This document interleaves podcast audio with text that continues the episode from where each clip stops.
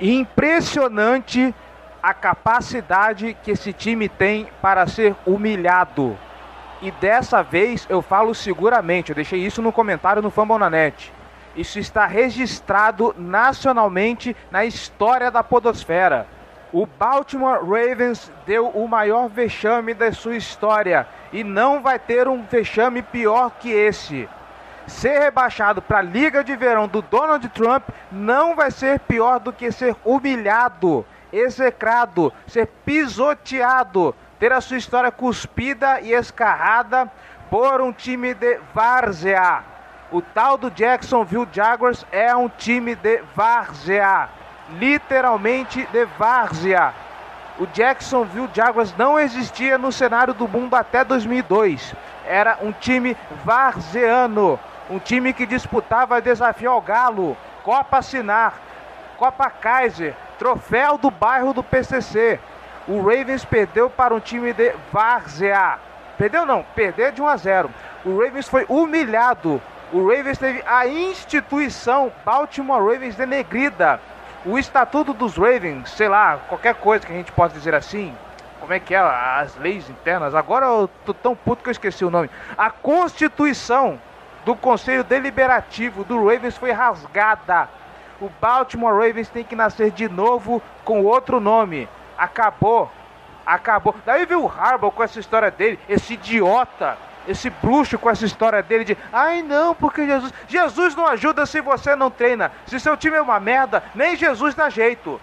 Jesus tem que se preocupar com outros problemas do mundo, tem que se preocupar com a paz mundial, não com essa merda chamada Baltimore Ravens. Isso tem que ser preocupação, isso não tem que ser preocupação de Nossa Senhora. Ele acha que Nossa Senhora vai dar jeito no Baltimore. Esse cara tá de brincadeira, vai pra puta que pariu, Harbaugh. Vai te catar você, esse time horroroso. Vai te catar você e o Flaco, o Mosley, o Campanaro, esse filho da puta do Brashard Pillman, esse filho da puta desses Adares. O cara sequer foi draftado. A defesa do time foi um fiasco no final da temporada passada e me contrata um cara desse. Quer ganhar o quê? Vai tomar no cu! O Eric Weddle, o Eric Weddle é o menos, coit... é o menos culpado, é um coitado. Ele é gente boa e tá velho e não pode pegar um time que não tem OL. O resto tem que se fuder. Esse Brandon Carr, 7 milhões, num filho da puta, num idiota. Esse magrelo burro, esse jogador Zarolho, é um idiota. O cara não sabe que tem outro jogador passando ali do lado para ele dar um teco. 7 milhões no refugo do Dallas. 7 milhões no refugo do Dallas. Nem o New England Patriots pagaria 7 milhões no Tom Brady se ele fosse um refugo do Dallas. O que, que é isso? Esse Ozzy Nilson com aquele engobaro daquele presidente, esses dois têm que se comer, eles têm que ser internados numa suruba eterna, tem que ficar um comendo o outro a vida inteira para acabar, sair do futebol. Pelo amor de Deus, Bichard. Você deu 60 milhões pro Ravens na mão desses caras para roubarem você. Você é muito burro, Steve Bichard. Você escora da presidência dos Ravens. Você, esse staff todo. Vocês são tudo farinha do mesmo saco. Não montaram planejamento nem nada. Vocês não sabem nada de futebol. O Baltimore Ravens acabou. O Ravens tem que nascer de novo com outro nome. Essa é a solução. Obrigado a todos e a última. Vai tomar no cu, Baltimore Ravens. Esse podcast faz parte do site Fambonanet. Acesse fambonanet.com.br. Recently inspired by the city I'm from. Pois é, amigos. Estamos começando mais um podcast da Casa do Corvo, com a cabeça inchada, com os ânimos lá embaixo. Eu sou Cleverton Liares e estou aqui com Gilberto Pérez. Olá, Giba. Olá, Cleverton. Todo mundo de cabeça inchada. Não encontrou nenhum rumo de casa ainda voltando de Londres. O pessoal estava de barco, foi parar lá na, lá na Groenlândia. É, espero que o time tenha voltado a nada para os Estados Unidos depois do desempenho de domingo, né? Mas vamos lá, vida que segue. E a gente vai falar desse jogo enfadonho e fatídico de Londres contra o Jacksonville Jaguars antes dos recados. E a propósito, hoje sem João Gabriel Gelli, porque ele está ocupadinho em maratona de provas. Boa sorte, João. Boas é, provas. Está, está estudando onde já se viu estudar, como se isso tivesse futuro para alguém. Principalmente na engenharia, né? Pois é, quem faz esse tipo de coisa? Eu nunca vi isso. Vamos lá, recados.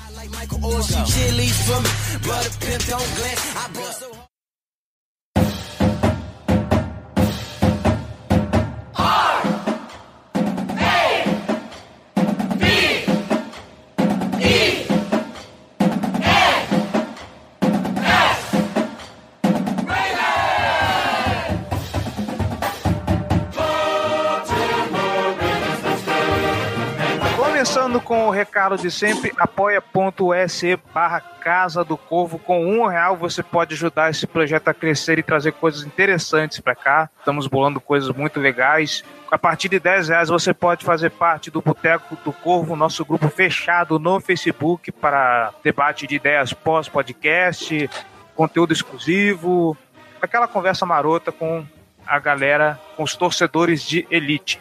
Nossas redes sociais, facebook.com.br Casa do Corvo BR, nossos twitters, arroba Casa do Corvo, arroba BRavensBra. Eu gostaria de agradecer a todos vocês, seguidores do Twitter, porque o perfil do Giba, o BRavensBra, hoje, foi hoje, né, Giba? Foi, foi, foi, acho que foi ontem de noite ou hoje de manhã. Chegou a 500 seguidores. Do... E a Casa do Corvo atingiu a casa dos 400 no domingo, então muito obrigado a você que nos acompanha, acompanha todos os nossos perfis, está aí querendo estar em dia com as notícias de Baltimore Ravens. E não esqueça também de seguir o Twitter do nosso amigo João Gabriel Gelli, arroba JGGeli. Nosso scouter. Nosso scouter e, e, e realista é. da mesa. não é que a gente não seja realista, né? Mas. Ele pega pesado. Ele... É, porque ele é pessimista. Aí quando o time vai uma merda, ele vira realista, né? Aham. Uhum. Nesse caso, ele está sendo muito realista. Bem realista. É, você que está escutando pelo iTunes, não esqueça de avaliar o nosso podcast, dê lá suas cinco estrelas, deixe sua opinião, faça com que a gente fique relevante na loja de podcasts, na iTunes Store.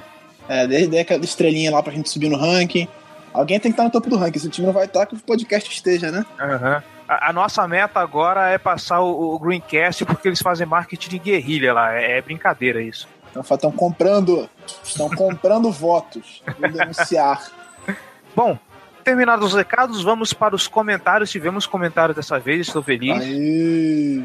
A galera realmente está se mobilizando. Continuem assim, tá, pessoas?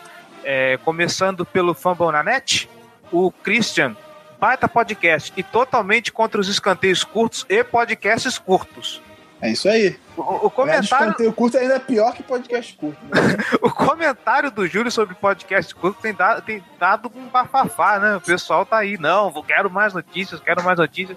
A gente vai continuar. A gente vai continuar deixando os minutos no, no post. Olha lá para você saber quando começa a pauta, quando vem as perguntas, para você otimizar o seu tempo escutando esse podcast. Eu ainda acho que todo mundo tem que escutar tudo, mano. Eu também acho que todo mundo tem que escutar tudo, mas sempre tem aquela pessoa, ai, não dá tempo de escutar tudo, é muita coisa, é, é muito, muito podcast para escutar, não tem tempo, então fica aí o tempinho para você escutar o que você acha que é interessante. Prioridades, né? O osso do Baltimore primeiro, depois resolver o resto. Com certeza. O Ronan Freitas. Então, pessoal, primeiramente, parabéns pelo podcast, cada vez melhor. E que venham os Steelers, um abraço. Um abraço. O Igor Túlio, como sempre, no nosso e-mail casa do gmail.com. Não esqueça, elogios, sugestões, dúvidas ou críticas, mandem, podem mandar para o nosso e-mail. Esse é um daqueles jogos que nem dá prazer em comentar. Viajamos para Londres para passar vergonha, foi lamentável. Nada funcionou direito, nossa defesa não conseguiu pressionar, o que foi estranho, levando em consideração os dois outros jogos onde estávamos com um bom pass rush e nosso ataque não entrou em campo. E, para, e o que me deixa mais chateado foi que poderíamos ficar um jogo à frente dos Steelers antes do jogo contra eles. Agora é torcer para o Harbaugh, chorão, ajustar as coisas para domingo e tentar pegar a liderança isolada da divisão. Pensa é... lado bom. Pelo menos eles perderam também, a gente continua elas por elas, né? né? A gente e... perdeu um jogo que a gente não esperava perder, eles também perderam um jogo que a gente não esperava que eles fossem perder. Então tá tudo certo por enquanto é, é, não espera, é que eles não esperavam perder. É, é, interessante como o ataque dos Steelers não tá engrenando, né? Big Ben tá jogando horrivelmente fora de casa. O, o, Le, o Le'Veon Bell não voltou pra NFL ainda. O, o Antônio Brown tá segurando essa turma aí. É, se não fosse o Antônio Brown, a gente tinha nem ganhado do, do Browns. É... Olha que caiu a ficha. Porque ele, ele, ele que salvou o time naquele jogo contra o Browns fora de casa. O Big Ben tá jogando mal. E, cara, se você for ver aquele, aquela foto do Big Ben na pré-temporada também, explica muita coisa porque ele tá jogando mal. Ele tá velho, tá gordo, tá fora de forma, tá cheio de dor, todo capenga. E só porque eu falei isso, ele vai lançar pra 400 jardas e 8 touchdowns no domingo, óbvio. Bate na madeira. Mas acredito até que o adversário do, do, do, do Steelers nesse final de semana era pior que o nosso. O time do Bears é pior que o time do Jaguars. E eles tiveram, obviamente, um confronto bem mais equilibrado que o nosso, até porque ninguém na face da terra teve um confronto tão desequilibrado. Mas era uma partida que todo mundo esperava que eles fossem ganhar, eles perderam. Assim como a nossa. Então, paciência, né? Bom, é, é, isso, fechamos os comentários, então vamos para a notícia da semana.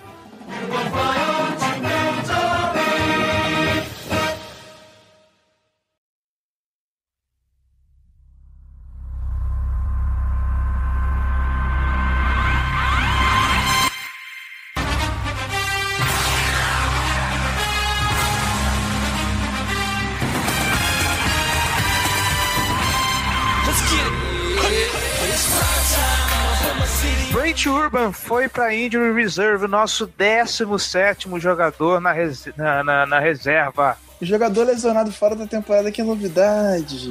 Olha só que surpresa, isso nunca acontece no Baltimore. E agora eu trago à baila o texto que saiu hoje da, da sua amiga Sarah Ellison, uhum. onde ela menciona um, uma outra notícia da ESPN, onde eles questionam até onde Baltimore pode continuar com essas lesões e continuar, e continuar competitivo na, na, na liga, porque tá complicado. É, nós somos o time com o maior número de jogadores na injury reserve, dois a mais do que o time que tem mais gente lesionada desse jeito.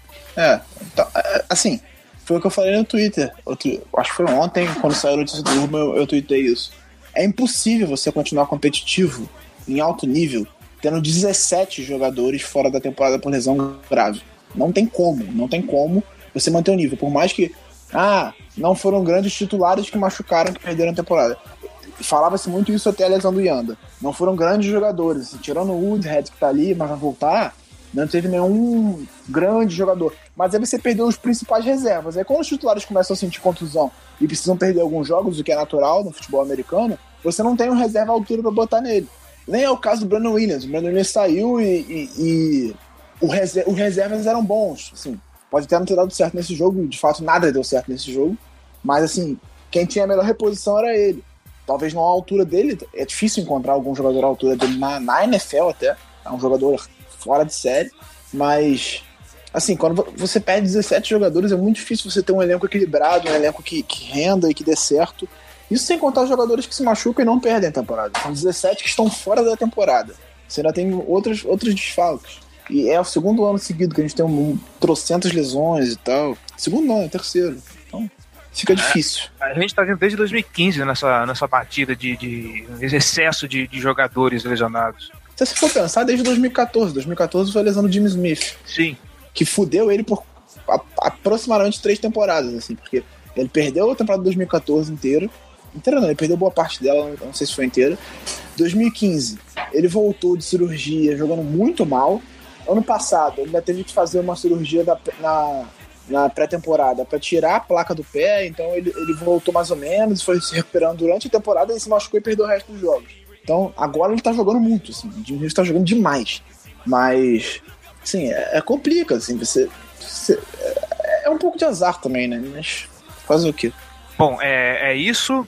Antes de irmos para a pauta, não esqueça, nós somos membros da família Fambonanet. Se você está escutando esse podcast, fambonanet.com.br tem 11 podcasts para você escutar, além do Famblinho que sai toda quinta-feira. Inclusive, eu estou participando do Famblinho desta semana, que sai agora quinta-feira, com o senhor Arthur e o senhor Fernando Rosa Kodoji, para falarmos sobre a semana 3 sobre a semana 3 para falar essa, essa draga, essa desgraça que foi o London Game. E mais 10 podcasts, cada um sobre um time da NFL. Além, de, além dos Ravens, nós temos Vikings, nós temos San Francisco 49ers, nós temos Oakland Raiders, nós temos Indianapolis Colts, nós temos New York Giants, nós temos até a desgraça do Pittsburgh Steelers na rede. Então vai lá, escuta e seja feliz. E vamos pra pauta. Ou não. É, ou não, né? Feliz essa semana a gente não tá. É, essa semana é amargura pura, assim.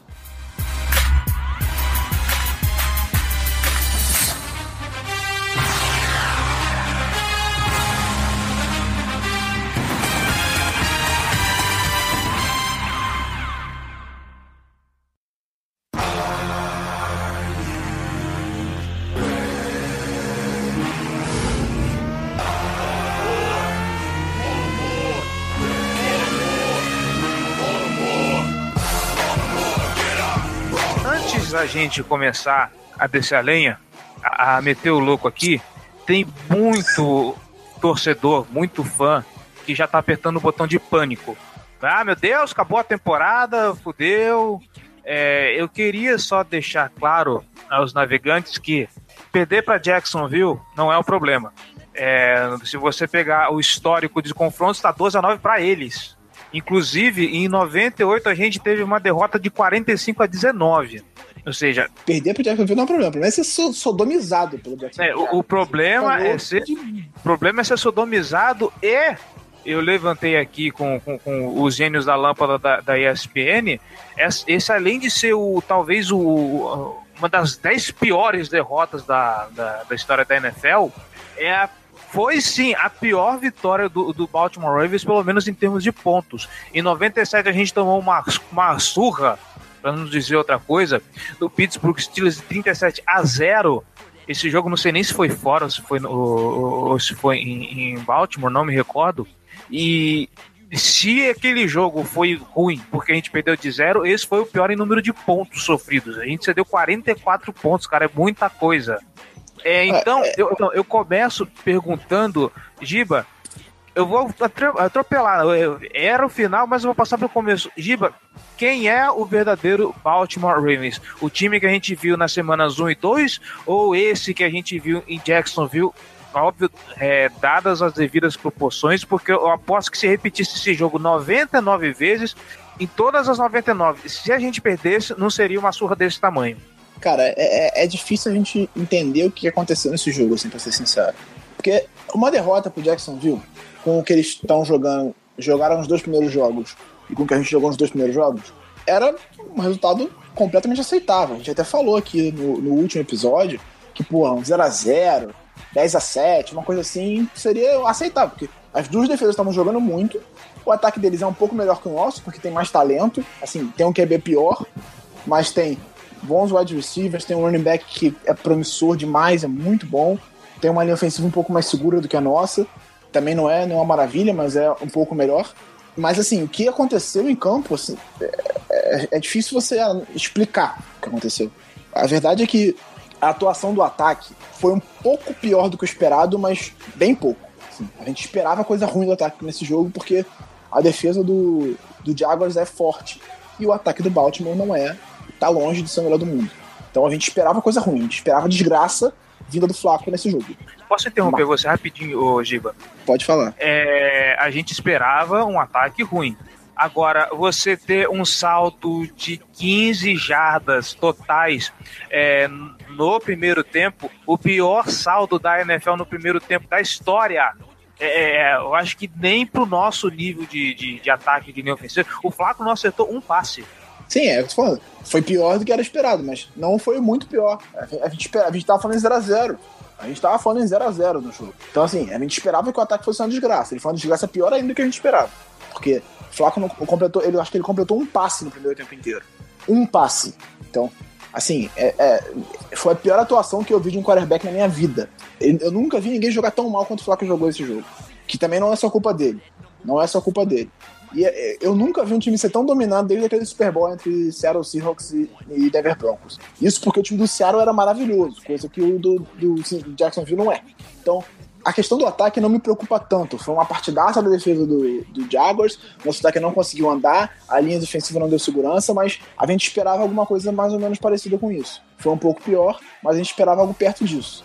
Agora, a defesa me deixou preocupado. Bem preocupado. Se eu tomar 44 pontos do Jacksonville Jaguars, é complicado. Sim. Se transformar o Blake Bortles no Tom Brady é complicado. Até o Gelli, a gente, o Gelli falou muito disso no, no, nos últimos episódios, a gente até bateu um pouco nisso, que a defesa era aquela defesa que estava envergando e não estava quebrando. Dessa vez ele envergou, quebrou em oito pedaços, porque, pelo amor de Deus.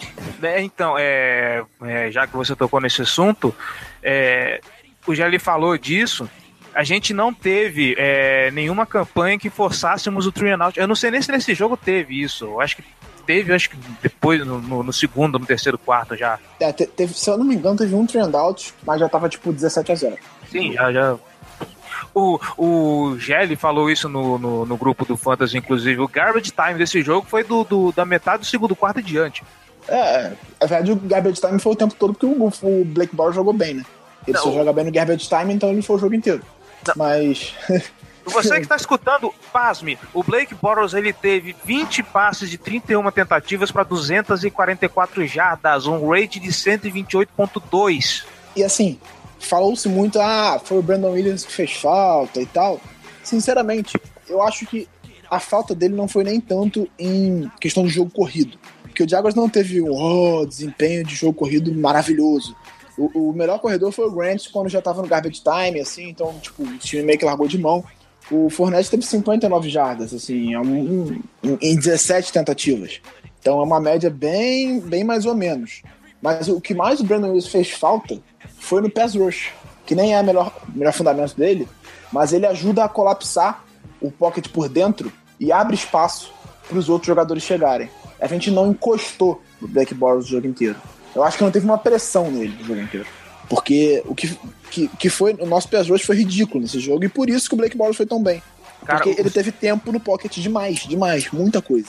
O, o, o, segundo, o segundo TD do, do, dos Jaguars, que eles já estavam na cara do gol, aquele play action, o lançamento que ele faz pro, pro acho que é pro... Marcelo Lewis. Isso, Marcelo Lewis, ele lançou aquela bola sossegado. É, ele fez o play action, virou, não tinha ninguém perto dele, ele só lançou a bola. E aí o Thales Balzer errou a cobertura, deu espaço pro Mercedes Lewis e pô, recebeu sozinho na zona, assim. Então, são, foram erros de, de calor, o time inteiro. A, a, partida do CJ Mosley, pelo amor de Deus, ele jogou mal demais da conta. O CJ Mosley não existiu nesse jogo, né? Vamos ser. É um jogo ridículo dele, ridículo. A gente precisa de mais dele. Ele não pode jogar assim. Um cara de quarto, quarto, ele tá no quarto ano já. Ele não é mais, mais novato. Ele tem que jogar mais do que isso. Foi, foi assim, uma partida ridícula dele. Tanto ele como o Flaco. Assim, os dois jogaram mal demais. E aí você, você perde você vê, a maior parte dos passes também, novamente, foram pelo meio da defesa. Assim como no último jogo. Foram erros do Lardarius Webb, foram erros do CJ Mosley, todos de cobertura, que deram espaço no meio da defesa. O que a gente fez com o Dolphins no ano passado foi o que foi feito com a gente nesses últimos dois jogos. A gente está dando muito espaço na cobertura pelo meio do campo. É, é essa cobertura que, que a gente está falando, como falando desde a semana 1, que eu tenho medo um pouco do, do, nesse jogo aéreo em cima da defesa dos Ravens, justamente por causa disso que estamos comentando, é, não é um pouco do, do, do coordenador ofensivo é, puxar um pouco mais a orelha dessa galera ali e, e forçar um pouco mais eles no, no, no, treinamento? É, eu acho, eu acho que entra muito na questão. Foram duas perdas exatamente nesse setor da defesa que a gente sofreu. Primeiro o Zacarió, que até o Gelli falou no, no episódio passado que ele não era uma maravilha em cobertura de passe, mas se for ver, o cara teve quatro interceptações, foi o líder de tecos do time no, no, último, na última temporada, e aí você perde um, um, O cara foi um achado, aí você perde o cara na pré-temporada por, por, conta de uma doença. O reserva que entrou ainda não, não, não encontraram um cara para jogar do lado do Jay Mosley, uhum. pra ser sincero assim. O, o Camale Correia tem alguns snaps, o, o nosso querido Patrick Onassor tem alguns snaps, ele até ganhou mais nesse jogo, ele teve sete tecos nesse jogo, olha só. Então eu acho que tem que definir quem vai ser o titular. Ou é o Correia ou é o Anassori, bota o cara e bota o cara para jogar, porque esse negócio de ficar trocando também, numa boa. Pô, o cara fica sem, fica desorientado, atrapalha esse negócio. Deixa o cara lá. Pô, cansou, beleza, sai, entra um pouquinho o outro, volta. Mas não fica trocando. Cada drive era um. É uma coisa com, com guarda esse jogo agora. Nos três primeiros drives de ataque foram três guardas diferentes no lugar do Yanda. Você não pode fazer isso. Como é que você vai ter entrosamento da linha se você troca o guarda a cada drive? Você tem que definir quem é o titular e vai com o cara. Não, não dá. Assim, isso não pode acontecer. Agora, se terminar o jogo com o melhor recebedor sendo Nick Boyle com duas recepções para 14 jardas também, é brincadeira. Esse corpo de né? recebedor está de sacanagem também. O, o, o Perryman é patético. Tinha que ser demitido hoje. O, o Mike Wallace também tá fazendo nada. O Macklin, coitado, é o único que tá fazendo alguma coisa e, pô, só marca o cara, né? O resto a natureza marca. Então... É, o, no caso do corpo de recebedores, a gente já muito se falava sobre o que tá acontecendo com essa galera, porque já não tínhamos um corpo, já não temos muito talento. Espera-se algo do Brashad Prima que ele não está entregando. É, vamos então colocar ordem aqui na, na, na análise. Vamos começar pelo lado ofensivo da bola.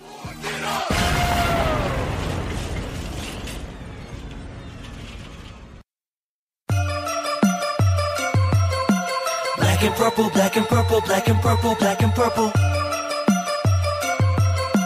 Black and purple, black and purple, black and purple, black and purple. É, começando pelo quarterback, nosso querido Joe Flacco com um rate de 12. Eu acho que é o pior Parabéns rate. aos envolvidos. Eu nunca Puta vi um rate tão pariu. ruim. Eu vou até conferir, que eu acho que o rate do Dalton na semana 1, que ele foi interceptado quatro vezes, foi melhor que o do Flaco. Eu, não, eu acho que é um. Eu acho que foi 20, 28 do, do Dalton, alguma coisa assim. Eu vou conferir aqui agora, tô abrindo aqui o 28.4, ou seja, o, o Dalton foi interceptado quatro vezes num jogo e conseguiu ter um rate melhor que o do Flaco nesse jogo. Então, parabéns aos envolvidos. Porra, tem que fazer um esforço muito grande pra conseguir isso. É, v- vamos analisar aqui. É, o, o Flaco ele teve oito passos completos de 18 tentados para 28 jardas, média de 1.6 por tentativa. Duas interceptações, embora uma eu acho que não, se- não- não entre na conta dele, coitado. E dois sacks. Não é um número tão alto, a gente conseguiu emplacar quatro em cima do, do, do Andy Dalton, mas mostra que o, o- se você pegar os números no geral, o rendimento Flaco, como diria o outro, foi, foi pífio e patético. Não teve Não, Flaco no jogo. Tanto é, rapidinho, que o Ryan Mallet, quando entrou, e o Ryan Mallet eu acho que entrou no meio do terceiro, do terceiro quarto, ele conseguiu terminar com um rate de 111.3. É, ele passou pouco também. Ele entrou ali já no garbage time, todo mundo já relaxado que o jogo estava decidido, então ele teve mais espaço. É a mesma coisa que jogar pré-temporada, assim. Ninguém tá se esforçando realmente para marcar o, o, o que ele vai fazer. Mas o, o Mallet arriscou o passe longo, coisa que o Flaco, as únicas vezes que ele fez, ele foi interceptado. Eu, fui ver o, o conde- o condensado é, ontem, porque eu perdi um pedaço do jogo que eu tava indo trabalhar. Não consegui ver a reta final do jogo, mas também quando eu saí de casa já tava decidido. E, sabe, todos os passes eram na linha de scrimmage. O tempo todo. Sei que não é novidade, ele faz isso já há algum tempo, mas assim, tu tá perdendo 17 a 0. Tu tem uma terceira pra 6. Aí você vai dar um passe na linha de scrimmage, cara. Você pode fazer isso uma vez, mas se você faz isso sempre, todo mundo já sabe o que você vai fazer e não vai dar certo. Então, cara, ele, ele, ele precisa. E eu, eu tenho quase certeza que as chamadas não, não são sempre essas. Porque eu acho que ninguém pode ser tão imbecil de só chamar isso. O, o, o Martin não pode ser tão débil mental que ele vai chamar sempre a mesma coisa. Eu tenho quase certeza que isso é improviso do Flaco. Ele faz a leitura, vê que, que não tem ninguém livre, não, não confia na linha ofensiva de segurar e solta a bola no passe fácil. Que é o passe simples, ele solta o passe curto e se vira aí. É aquela coisa, toma o que o filho é teu, o problema não é mais meu. É melhor você ser sacado oito vezes, mas, sabe, aguentar, segurar a onda, esperar, fazer a leitura e encontrar o passe, que nem o Russell Wilson faz, do que você ficar soltando a bola no check down toda hora. É, você tocou num ponto que, que eu ia colocar. É, parte do, do mau desempenho do Flaco não passa um pouco pela falta de segurança dele com essa linha ofensiva devido à ausência do, do, do Marshall Yanda, que era o porto seguro dele? Eu acho, eu acho que sim. Eu acho que teve, tem influência psicológica nisso, assim. Ele não- tem o Yanda, ele não confia em quem tá, e aí ele. Só que ele não pode se apavorar, assim. O Flaco é um quarterback que tá há 10 anos no NFL. Ele não pode se apavorar. Ele tem que ter frieza, tem que segurar a pressão, tem que ver o pocket fechando em cima dele e esperar a hora certa de soltar a bola. E ele não tá fazendo isso. No jogo passado, teve um drop do, Bar- do, do Pierman, que nego tava co- co- condenando ele, que se o Flaco espera meio segundo pra soltar a bola, ele saía livre. Ele passava, porque ele tava passando na frente do linebacker. Quando ele tava chegando no linebacker, o Flaco deu a bola nele, ele tomou uma porrada e soltou a bola, óbvio. Óbvio ele ia soltar aquela bola. Mas se ele espera meio segundo, o Perman passava e saía livre, livre, ganhava 10, 15, 20 jardas. Então, o Flaco tem que saber a hora de soltar a bola. Ele não tá sabendo a hora de soltar a bola. Ele tá errando. E quando ele tenta passe longo, ele tá errando. Ou por distância, ele tá, ele tá- ou tá jogando no colo do defensor, como ele fez com o Ramsey. Foi uma escolha horrível dele. Ou ele tá jogando a bola mu- muito longe. O recebedor não consegue chegar. Então, e- e- ele precisa ter tranquilidade e saber a hora certa de soltar a bola. Sabe? Aceita os sacks, não tem problema. Pode tomar sec o jogo inteiro. Desde que ele, ele consiga conectar os passos que ele precisa conectar. Ele não pode ficar com medo de tomar pancada. Então, você acha que ele também não tá com medo de tomar pancada e perder a temporada por causa da lesão nas costas? Mas aí vai fazer o quê? Vai ficar lançando check down a temporada inteira? Isso é um risco que ele vai correr saudável ou não. Se ele melhorar as costas, se for jogar, ele pode tomar uma pancada e romper o joelho. Não adianta. Faz parte do jogo. Você não pode ficar com medo de se machucar. Se ficar com medo de machucar, você não joga. Então aposenta, ó, galera, deu pra mim, faz que nem o Rush. O Rush ficou com medo de concussão e falou, ó, galera, deu pra mim, tchau. Entendeu? Você não pode jogar com medo de se machucar.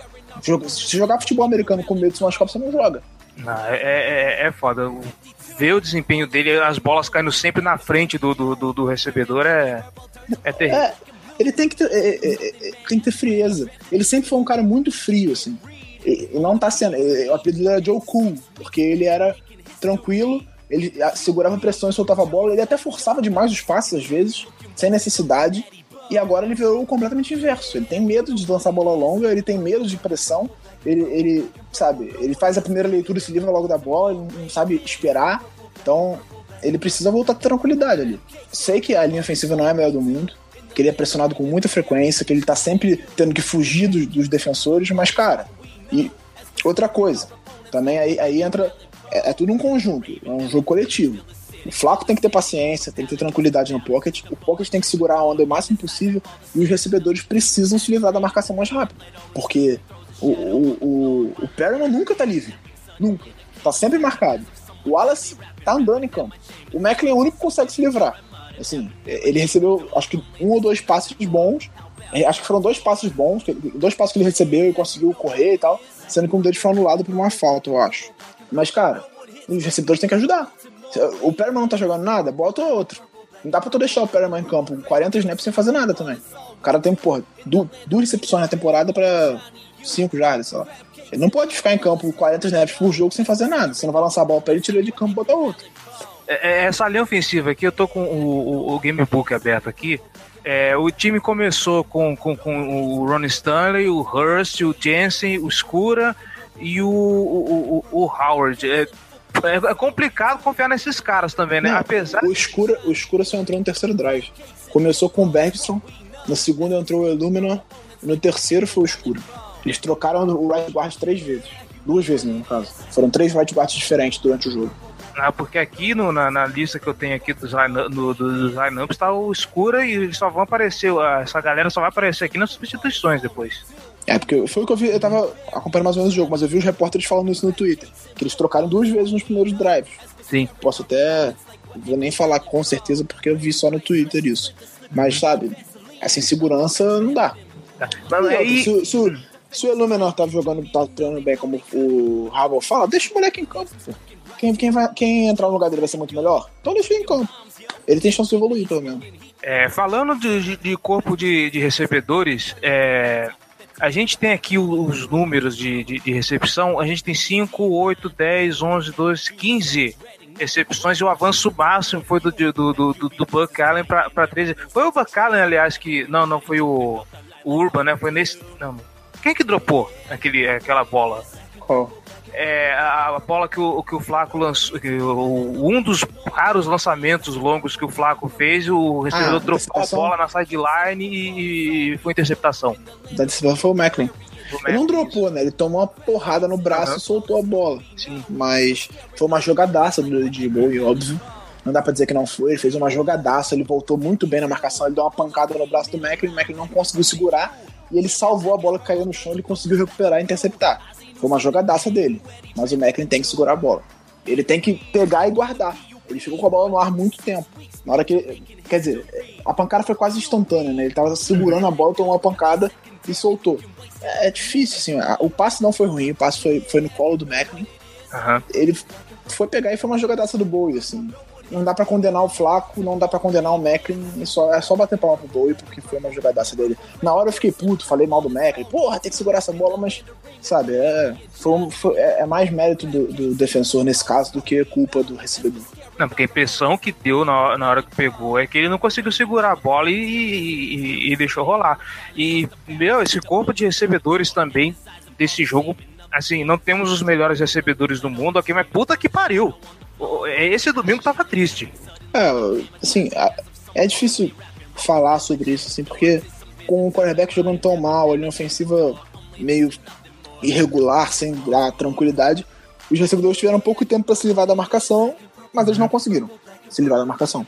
Então, é complicado. O Wallace, o Wallace tem três passos recebidos na temporada, um por jogo. O, o Perryman tem um passo recebido na temporada. Nesse jogo? Não, não foi nesse jogo. Ah, não, desculpa, eu tô vendo do, do Campanaro aqui, desculpa. Foi Verdade, primeiro jogo. Nesse de, de, de domingo ele não teve nenhum. O Perryman, uma escolha de primeira rodada, tem um passe recebido na temporada na terceira semana. Não dá. Temos não um dá. burst aí? Cara, por enquanto. Não é cedo para falar. É, ele pode explodir amanhã, sim, virar um, um craque de bola na, na partida da semana que vem. Até o momento ele é um bust. Sim, inegável, não tem como nem discutir. O cara tem, tá na terceira temporada dele. A primeira ele não jogou. A segunda ele teve um desempenho muito mais ou menos. Na terceira, ele tá na semana 3, tem uma recepção para 5 jardas. Ele é um bust. Tá complicado, hein? Vamos render aí, amiguinho. É, né? Mas, aí, aí, ano que vem vai sendo do contrato, ele vai jogar feito o demônio. Que nem o Alex Smith né, agora, né? Chegou, chegou o Patrick Mahomes, a água bateu na bunda e tá jogando meu demônio. É, eu acho que passa mais por, pelo ataque ter, ter melhorado bastante, assim, o ataque do Chiefs. Ele ganhou uma, uma peça tá até o momento fora de série. O Karim Hunt tá jogando um absurdo. Isso ajuda muito a tornar o, o, jogo de passe mais imprevisível, porque você tem um running back que tá jogando pra caralho e o, o Tarek Hill tá jogando bem também. Então acho que passa muito por isso. É, mas voltando aos, aos recebedores, se você não acha também que teve muito drop nessa partida, Assim, é, okay, os, os, passos do Flaco não foram os melhores do mundo, mas quando conseguiu encaixar. Eu acho que a marcação estava muito acertada, então Sim. a maior parte dos drops foram em bolas contestadas, aquelas bolas que tem um cara marcando você e você tem que receber com um defensor em cima. Uhum. E, e, passa por isso também dos, dos, recebedores não conseguirem separação, não conseguirem ficar livres para receber uma bola do, do, do, do Flaco. Assim. Mas eu, eu acho que o problema do recebedor, não, dos nossos recebedores, não são os drops. São essa questão de não conseguir se separar. E, e, novamente falando, é um conjunto. Eles têm pouco tempo para se separar porque ele é ofensivo não seguro. E aí o Flaco dá o passe pro mais livre porque ele lê, não tem paciência para esperar a pressão e solta no, no que tá livre na frente dele. Mas acho que a linha ofensiva precisa segurar bem e os recebedores precisam se livrar o mais rápido possível. Estão demorando muito, muita coisa. Porque eu tava lendo até o texto do, do. Acho que foi o AJ Green, que falou sobre os cinco, cinco corners mais difíceis que ele enfrentou. É do AJ ele fala que ele fala que é, é a batalha entre o, o wide receiver e o, e o cornerback dura dois segundos. É uma decisão para ele conseguir ficar livre. Então o, o QB precisa saber aproveitar essa janela curta de espaço. Porque ele tem aqueles dois segundos que ele consegue fazer e ficar livre. Se demorar, o corner se recupera e, volta, e alcança ele de volta. Então, é uma combinação de coisas. O Flaco não tá bem, a linha não tá bem, os recebedores não estão bem, o ataque não vai andar. É, falando em ataque andando, o, o, jogo corrido que durante esses, essas duas semanas foi a chave para a vitória do Baltimore Ravens. Dessa vez, assim, palmas para a defesa de Jacksonville Jaguars, porque dessa vez o nosso ataque corrido andou pouco. É, ainda assim foi... eu, eu, nem achei que foi tão mal assim. O nosso jogo corrido tava funcionando razoavelmente bem. Eu acho que desistiram muito rápido. Desistiram muito rápido dele. Porque eu acho que quando fez 10 a 0 já, já foram três, três passos do Flaco na primeira drive, que ele não completou nenhum. E aí foi treinado de novo. Uhum. Então, se eu não me engano, é porque eu vi ontem, mas eu acho que foi isso. Sim. Você, você tem que ter tranquilidade para manter o seu plano de jogo mesmo quando você está perdendo. Você não pode abrir mão do jogo corrido. O jogo corrido é a chave do jogo principalmente do nosso jogo. Nosso, nosso ataque aéreo não é muito bom. Aliás, ele não é nem bom, nem razoável, ele é ruim. Então você depende do jogo corrido. Inclusive, o, o primeiro punch do, do, do, do, dos Jaguars foi o que em seguida resultou na, na, na interceptação, né? Pois é. Veio punch, na primeira jogada o Flaco me lança a bola e é, intercept, e é interceptado. É, quando a gente conseguiu, quando a defesa conseguiu fazer alguma coisa, o Flaco foi dar uma posição ótima de campo de águas. Uhum. Flaco não, é porque foi o AJ Bowie mais do que outra coisa. Sim. A jogada foi espetacular. Uhum. Mas assim, é, complica. E com a nossa defesa não jogando bem, acho, é, é aquilo, a gente tava falando o tempo todo. A defesa tá segurando a onda porque o ataque não tá indo bem. A defesa tá segurando a onda porque o ataque não tá, não tá indo bem. Quando a defesa descarada joga mal, a gente vai tomar uma surra. Se acontecer outra vez, se a defesa for mal outra vez, a gente vai tomar outra surra. Assim, é, eu falo porque, por exemplo, o, o Alex Collins a gente vai desconsiderar porque ele só correu no final do jogo. Ele tem é, nove corridas para 82 jardas totais, mas isso a gente desconsidera porque o jogo já estava morto. O, o Terrence West, por exemplo, que estava ele o, o Buck Allen lá dividindo, a, dividindo a, a, as carregadas, eles somados, eles têm 30, é, 41 jardas totais só. Sim, mas aí você for ver, por exemplo, quantas carregadas o West teve? Seis? Seis. Ou seja, ele teve 4,3 jardas por tentativa. Isso é uma média boa de, de corrida. Você tentou correr seis vezes com o seu running back titular. O, o ele até teve menos, ele teve 1.9 só, ele correu mais do que o West. Ele teve oito tentativas. E menos jardas. Pois é, foram oito tentativas e só 15 jardas. Mas o Buck Allen também correu no final do jogo. Sim. Quando todo mundo já sabia que a gente só ia correr porque se for do jogo, né? Uhum. Também tem isso, mas o, o, se termina o jogo com o West correndo seis vezes, sabe? E outra coisa, a defesa tava mal. A defesa não tava conseguindo segurar o jogo, o ataque do Jaguars. Aí você vai para três passes seguidos, cara. Você tem, você tem que. Era o momento do ataque se sustentar em campo minimamente, para dar uma tranquilidade para defesa, assentar as coisas, acalmar o jogo, para a defesa voltar pro campo. Só que você. Aí você vai. A defesa vai mal, toma três pontos.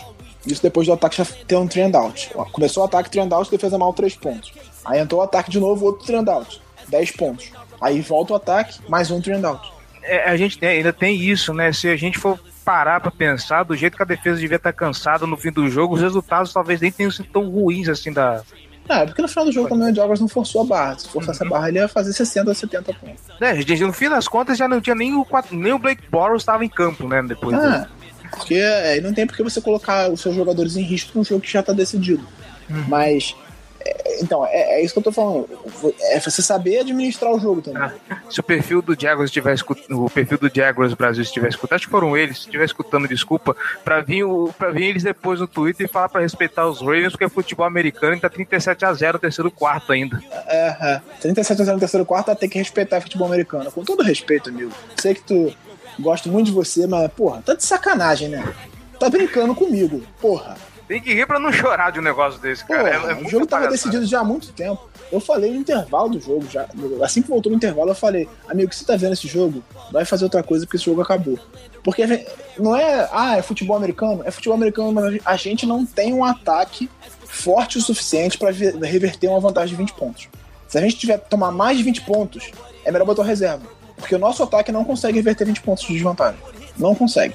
E, e, ainda mais nesse caso que o, os, os Ravens começaram perdendo pela primeira vez na temporada. Será que isso também mexe um pouco com, com, com a ideia do time? O, tempo todo eles, os Ravens começaram os dois jogos já na frente, e aí chega aqui Jacksonville já nota sete pontos. Uma, uma campanha três. relativamente curta até. Foram três. Começou com três, depois sete. Começou com três, isso. É, Verdade, foi um é, de gol. Eu acho que é uma situação que o time ainda não tinha vivido. Começar atrás no placar. Foi a primeira vez. E não reagiu bem.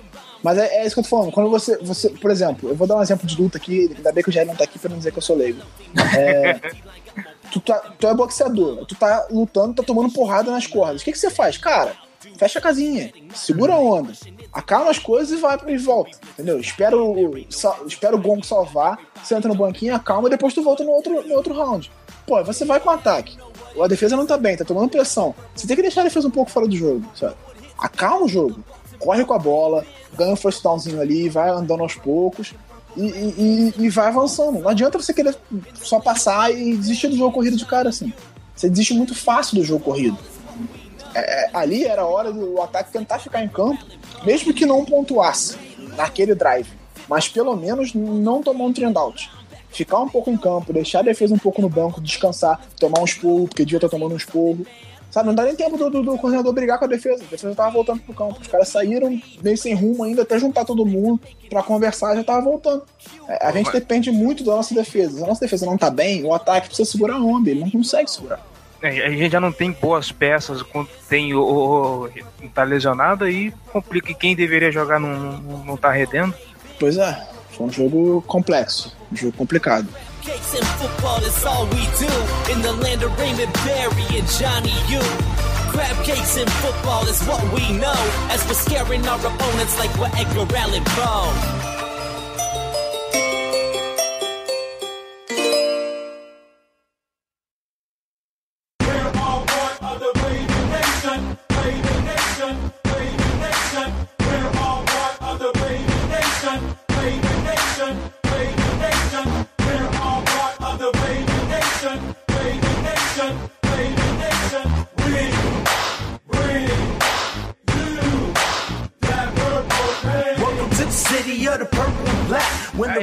Gente vai pro, pro, pro outro lado da bola para arrematar esse assunto.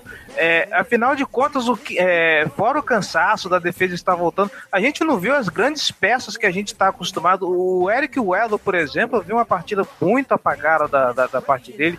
É, inclusive ele que, que veio depois. Eu acho que o, o Edel em si nem foi tão mal. Eu acho que ele, ele apareceu muito correndo atrás porque ele tá tentando consertar erro dos outros uhum. em si.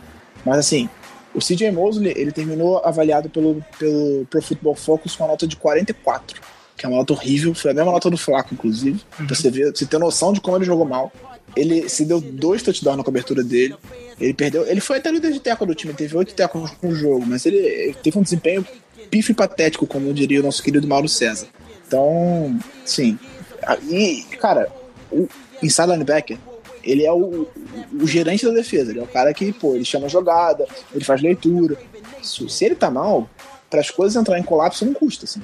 O CJ Mosley precisa ser um cara, precisa ser um líder. Ele não foi. Ele, na verdade, ele não está sendo o líder, né? Porque a gente já tá reclamando dele desde do, da semana 2. É, desde a semana passada. No primeiro jogo ele foi bem. Foi, fez um grande jogo. Mas desde a semana passada ele tá mal. E, assim, eu gosto muito dele. Não desgosto, eu acho o CJ Mosley muito bom. Mas eu não sei o que tá acontecendo, não. Ele foi muito mal. Foi muito mal nesse jogo, assim. A, a nota dele foi 44, do Flaco foi 46. A nota dele foi pior que a do Flaco, pelo Pro Football Focus. Pô, pra ser pior do que o Flaco é, é sacanagem, né? É. E... e... o Ederson, se for ver, ele foi o quinto melhor jogador do Ravens no jogo, segundo o APFF também. Nota de uhum. 77. Então ele tá tentando consertar a cagada alheia. Não, porque, por exemplo, o, o único sec que, que poderia ter acontecido em cima do, do Blake Bortles, ele sequer conseguiu arrematar. Óbvio é, que também né, tem o. Isso foi um problema grave nesse jogo também. Uhum. O time perdeu muito teco. Errar muito teco. Assim, você, não pode, você não pode deixar o cara quebrar teco. Esse lance custou três pontos pra gente. Se ele Sim. derruba o, o, o Blake Bortles ali, o, o, o Jaguar saía da área de field goal. Ele, além de não derrubar, ele, o, o Boros conseguiu conectar um passe que ganhou mais umas 7 jardas e tranquilizou o kicker. Então, sabe, são lances chaves, assim, pequenos erros que custam caro. Exatamente. E, e, e, os nossos. Eu não lembro do, do, do, do Malon Humphrey nesse jogo, mas, por exemplo, o, o Tyus Bowser. O Jerry não tá aqui agora para me esculachar, então deixa eu falar à vontade. É, a marcação do, do, do Tyus Bowser também foi muito abaixo do que ele, do que ele apresentou. O, o segundo TD da partida, daquele, naquele play action lá, meu, ele não conseguiu segurar o, o, o Mercedes Lewis na jogada.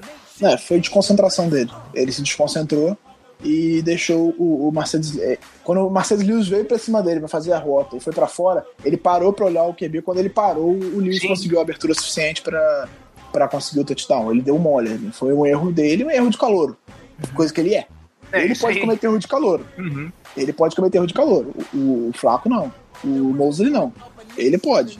O Marlon Humphrey foi um dos nossos melhores jogadores nesse jogo, inclusive. Ele jogou muito bem. Ele foi alvo várias vezes, tirando a falta de, de pass interference dele, que rendeu uma boa, um bom avanço pro, pro Jaguars. Ele, a, ele fechou a porta na cara do, do, do ataque. Do, eu nem sei se ele cedeu alguma recepção, porque eu não vi o jogo inteiro, então eu não tenho certeza, mas eu, eu vi ele muito bem nesse jogo. E o nosso melhor jogador foi o Jimmy Smith. o Jimmy Smith, e... o Jimmy Smith fez uma partida muito boa. Esse lance do pass interference do do do, do, do, do Marlon Humphrey, inclusive, eu tava vendo que parece que ele foi bastante contestado esse lance aí. Eu achei, eu achei que foi falta, assim, sabe? Porque ele, ele, ele segura, ele abraça o braço do, do recebedor, assim. Eles estão disputando, se empurrando, normal. E aí, durante a corrida, ele passa o braço, ele fecha o braço dele em cima, ele meio que encosta no ombro dele, ele prende o braço do cara no braço dele. E aí Sim. impede que o cara vá com a segunda mão para fazer a recepção. Então, de fato, é uma falta. Mas ele foi muito bem no jogo. Eu gostei muito do Marlon Humphrey. Ele tá ganhando muito espaço. E considerando que o Brandon Carr fez uma partida horrível, ele foi. Nossa. Ele foi, ele foi queimado logo na primeira, na primeira tentativa de passe do, do, do Boros. Talvez o Humphrey ganhe mais espaço nessa defesa também. Agora... Quem jogou bem também foi o substituto do Brandon Williams, o Carl Davis. Ele fez um bom jogo também. Porque se você for ver, a gente não cedeu muitas corridas pelo meio da linha. As, a, as principais corridas do, do Fornette foram por fora da linha. Sim. Ele saiu por off-tackle. Uhum. Saiu por fora. Então, o problema não foi só a saída do Brandon Williams aí contra o jogo corrido. Agora, essa defesa também, você não acha também que a, a, ela foi muito ludibriada pelo, pelas jogadas do, do, do da, da, linha do, da linha ofensiva dos Jaguars? Você, você olhava assim a, o jeito que as formações ofensivas do, do, do, do Jaguars, você via ele lotando a, box de um lado lá, justamente para abrir caminho para o recebedor atravessar para outro lado lá. Não, não, foi, um pouco de ingenuidade também da parte do Baltimore? É, é, algumas jogadas de, de, algumas jogadas ofensivas do Jacksonville? É, eu acho que o, o play action, especialmente do, do, do, Jaguars, funcionou muito bem. Funcionou muito bem. Muito porque a, a defesa, todo mundo, e provavelmente o coordenador defensivo do Baltimore, Dan Pease, acreditava que o, o, o jogo de de ataque do, do Jaguars passaria demais pelo Fournette. Então o, o, play action funcionou muito bem por causa disso também. Porque o Fournette é o melhor jogador de ataque do Jacksonville no momento. Ele era o MVP de ataque do Jacksonville até esse jogo. E aí o Black Ball jogou muito bem. Mas é, o fato de todo mundo saber que o Fournette joga muito bem, que ele poderia fazer diferença, deixou a defesa preocupada demais com, com o jogo corrido, que acabou dando espaço também para os passes. E aí também entra essa questão do passe no meio, porque o, o CJ Mosley, no final do play action, às vezes ele dá um passo à frente achando que, que vai ser uma corrida e abre espaço atrás para o passe do Bolas, entendeu? Entendi. É, bom, no fim das contas, o saldo desse, dessa partida entre mortos e feridos, quem que a gente podemos, quem que a gente pode salvar de destaque. E apesar da gente ter falado do tanto assim dos erros do, dos Ravens, é bom a gente colocar méritos também para para a equipe dos Jaguars, como, como a gente já havia falado, é uma equipe de defesa forte, é, é um ataque que, apesar do, do Blake Bortles, o, o, o, o senhor Giba já tinha até, é, tinha até falado nas nossas bold predictions que talvez é, ele entregasse a paçoca pra gente e não foi o que aconteceu mesmo porque a gente nem forçou esse tipo de condição, a, a, a quem do, apesar do Blake Bortles é um ataque muito bom, eu já até tinha comentado que pelo que eles vieram fazendo na, na, na primeira semana, era um ataque sim para se ter cuidado. O Leonard Fournette é um jogador bom. Eu quero destacar também aqui o, o Mercedes Lewis, que fez três touchdowns nessa partida. Que, não é, que nunca foi um dos principais alvos do Bortles. Ele é um cara que Desde 2010 ele não tem uma grande temporada recebendo passes, ele é um cara mais de bloqueio, que tá 12 anos no Jacksonville. Sim. Mas fez uma grande partida também. Uhum. E, bom, depois dessa tragédia, depois do, do dessa dor de cabeça toda, o que, que a gente pode dizer desse time aí, né? Os destaques desse time. Então, eu tive vontade de abraçar o Jimmy Smith, que eu fiquei com pena dele. e coitado, o cara tava jogando sozinho, assim, marcando tudo, não passava nada, e só desgraça no resto do campo. Assim, ele olhava, dava, deu pena dele, assim. Fiquei comovido com o esforço dele. Ele teve um dia de Joe Thomas no, no Cleveland Browns, né? Teve um dia de Joe, de Joe Thomas, assim. Tá tudo entrando, tudo dando errado, mas ele tá fazendo a parte dele lá. Uhum. Meu trabalho tá feito. É, o Ryan Jensen fez um bom jogo também tá se firmando como um bom center, depois de um primeiro jogo em que ele teve um pouco de dificuldade com o Dino Atkins. Nesse jogo, mesmo tendo Calais Campbell, Malik, Malik Jackson uh, e Deontay Fowler na linha defensiva do Jaguars, que é uma linha defensiva muito forte, o Ryan fez um bom jogo. Sim, é, uma linha ofensiva daquele jeito ali, perdendo o, o Ian do lado dele, que também é um, uma segurança, você tem um cara muito bom do seu lado, ele fez um bom jogo o, o Marlon Humphrey dá esperança de futuro, o Carl Davis é um cara que, que vai ter que segurar a onda enquanto o Brandon Williams não volta. Que já, a gente já sabe o que esperar dele. Ele fez uma boa pré-temporada, ele mostrou qualidade e ele pode ser bom também. Agora, o ataque preocupa demais, isso a gente já sabia, não é nenhuma surpresa. E o nosso corpo de linebackers precisa mostrar mais também. Por favor, né? Porque tá complicado. E, e o Brandon Cara, o Brandon Cara tá certo o Brandon Cara é Conner, mas ele nessa partida ele mostrou por que, que os, os Cowboys comemoraram a saída dele de lá. É, no jogo passado a gente, a gente acho, ele foi muito bem e esse jogo ele foi muito mal. Uhum. Ele é um cara que ele é um cara assim que tá sempre jogando, mas que não é um grande corner, ele é um cara bom para ter no elenco, assim. Você ter o, o Brandon Carr como reserva dos seus dois corners titulares é uma segurança boa, assim. É um jogador bem razoável para se ter como um cara de rotação. Agora, ele vai ser reserva em algum momento. Dessa temporada ele vai perder a vaga pro Marlon Humphrey. Pode não ser nessa semana 4, mas em algum momento ele vai perder a vaga. Eu até acho que não vai ser na semana 4 porque você vai enfrentar o Anthony Brown. É melhor não, não botar o calor. Mas em algum momento dessa temporada ele vai perder a vaga. É, falando em semana 4 Pittsburgh Steelers, a gente já vai emendar para o nosso bolão, para as nossas bold predictions. É, eu estava acompanhando uh, um texto na, na Liga dos 32 entre uh, alguns que o, o, o Gelli manda para a gente prestigiar o trabalho dele lá. É, e, e, muitos, e, e, lá teve um que comentou sobre a possibilidade de que talvez os Ravens estivessem pensando na semana 4 e por isso não se dedicaram 100% a esse jogo. Se for isso, eu acho um pouco de falta de esportividade, na boa. Eu, eu acho, pode falar até em salto alto. Agora, que tá se concentrando na semana 4 e se desconcentrou, acho difícil. Tem uma viagem para Londres, Entendeu? Pode ter sido, porra, fez festa demais em Londres e não, não, não se concentrou no jogo. Pode ter sido, achava que o Jaguars era uma merda e jogou e relaxou e se fudeu. Pode ter sido isso tudo. Agora, tá concentrado na semana 4, eu acho que não. Acho, acho que não passa por isso, assim. Eu, eu acho que mais provável que foi para Londres achando que era uma excursão de colégio e chegou lá e não era, era um passeio pro parque de terror. Até porque você se preocupar com Pittsburgh Steelers e esquecer do, do resto da temporada, pelo amor de Deus, né? A gente tá na FC Norte que não é fácil. É, eu já falei aqui, não vai sair o wild card dessa divisão. Se, se, a gente não começar a jogar sério jogo a jogo, porra, fecha e vamos pra próxima temporada. É, o, o wild card vai ser complicado, porque, mais por conta da AFC West do que da, do, do, resto, assim. Porque é uma divisão muito forte que tá, provavelmente vai trazer um, um wild card, assim. Mas eles vão se matar. É, foi o que o Gelli falou também no, no, episódio passado. Eles vão se matar entre eles. Sim. E já, os dois já, dois já tem uma derrota, inclusive o Denver Broncos perdeu pro Buffalo Bills essa semana. Ah, Denver mas Broncos aí. Que, que parecia que seria o time do, do, Super Bowl, porque amassou o Cowboys, vai lá e perde pro Bills. Não, mas então, até tá aí. Tá acontecendo é... com certa frequência. essas zebras assim. Sim. Mas assim, é, até aí o, o, New England Patriots perdeu de zero pro, pro, pro Buffalo Bills. Eu ainda prefiro achar que os jogos vão continuar na média. Não, mano, pois é, o Patriots perdeu de zero pro Buffalo Bills na temporada passada. Uhum. Assim, foi uma porra, um acontecimento do século. Assim, o Patriots nunca tinha perdido um jogo de zero e foi ganhou o Super Bowl. Uhum. Então, a gente tomou 44 a 7. Vamos largar o Super Bowl também, então. Não, é. não é assim que funciona. Então, isso que eu ia falar. Mas, mas é o que eu tô falando zebras acontecem. Uhum. Eu espero que esse jogo contra o Jaguars sirva de aprendizado e de lição para todo mundo, especialmente pro ataque. Especialmente pro ataque. Eles precisam entender que tem uma coisa errada. Alguma coisa errada não. Tem pouca coisa certa, na verdade. Pouquíssimas coisas estão dando certo.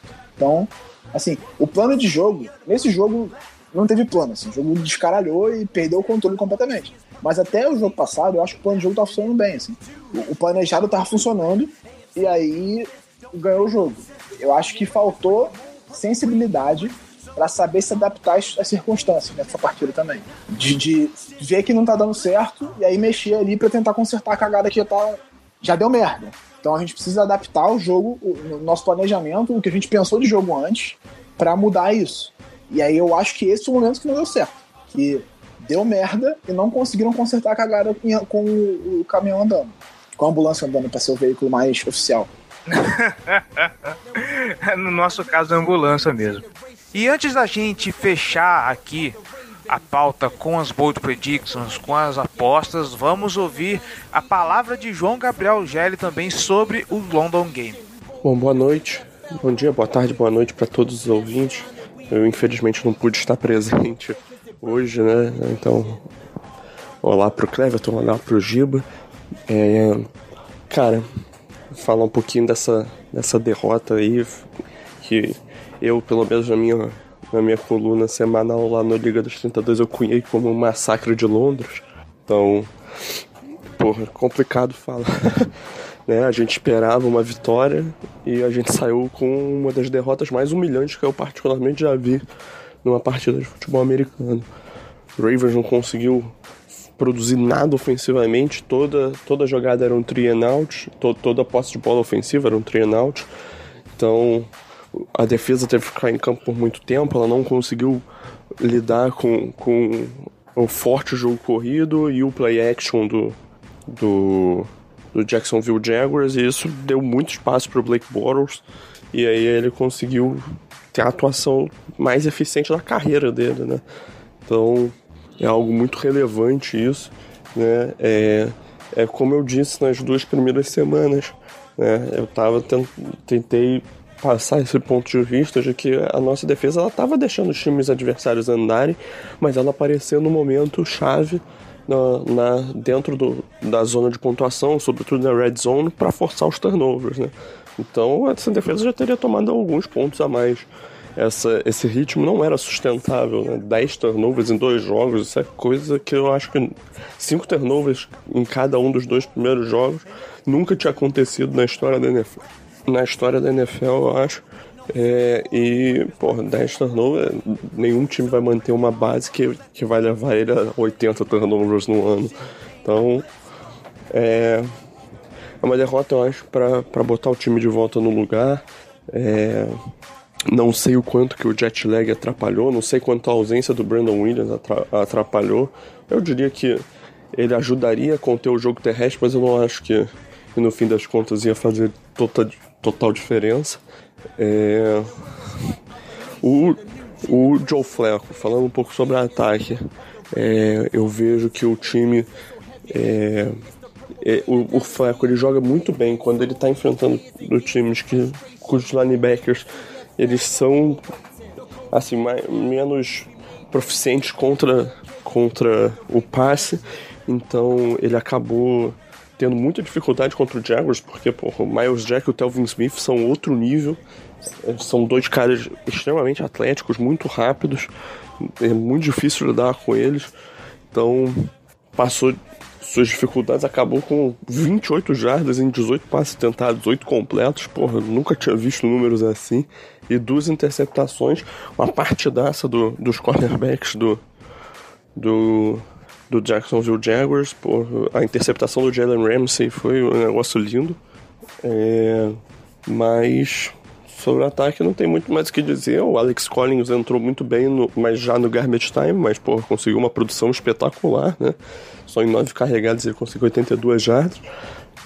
Vejo ele conseguindo é, mais espaço no, nessa rotação de, de running backs do Ravens, principalmente se o, se o Terrence West estiver realmente balhado.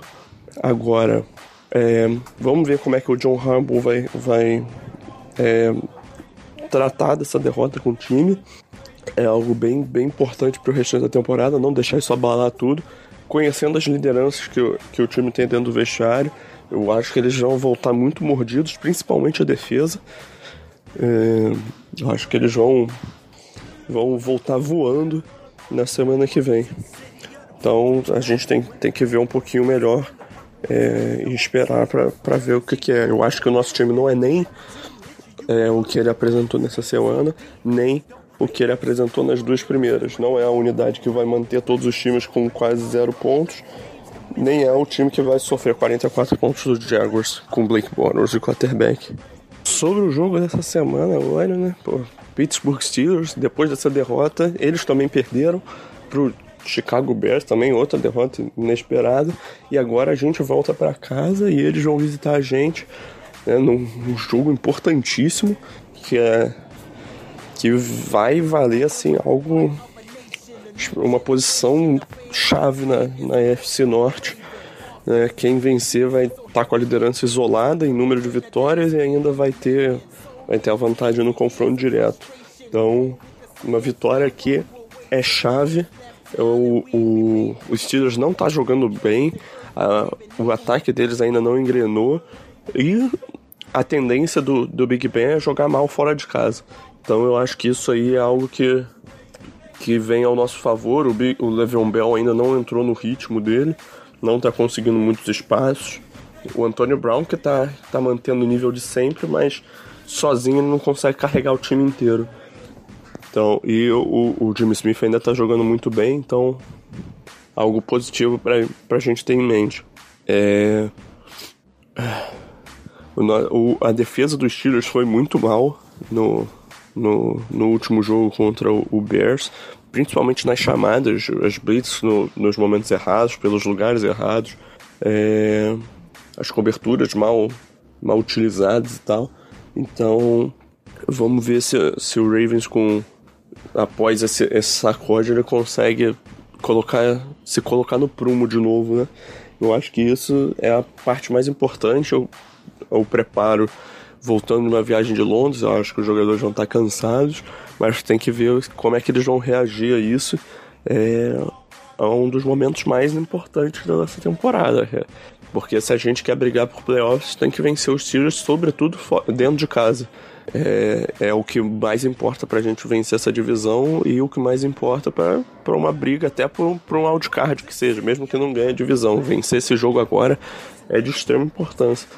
E tendo em vista que os Steelers não tá jogando muito bem e que o, que o ataque deles não tá, não tá ainda na, na, na capacidade máxima de, de rendimento e não, não, rein, não costuma produzir tanto fora de casa, e com, contra a nossa defesa, que apesar dos pesares, apesar da partida ruim nessa, nesse, sábado, nesse domingo, é, ela ainda é uma defesa muito forte, não se deixa enganar por isso. É, eu acho que, que, o Ravens tem uma chance bem razoável de sair com a vitória. Nessa semana eu vou apostar numa vitória do Ravens. É, uma vitória apertada, tá 21 a 20, só para ser bem, bem apertado mesmo, margem mínima. É, cara, é, se o Ravens perder, não é fim de temporada, mas tudo passa a ficar bem mais complicado pra, pra gente. Então, é, vamos que vamos. Um abraço a todos aí. É, semana que vem eu tô de volta pra gente falar um pouquinho mais desse, desse jogo tão importante. Um abraço.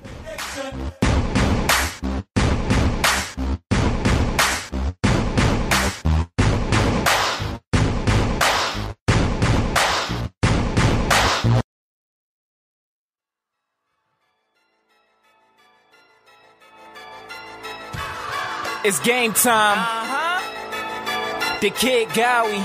Yeah. Ravens Nation. All we know is purple and black.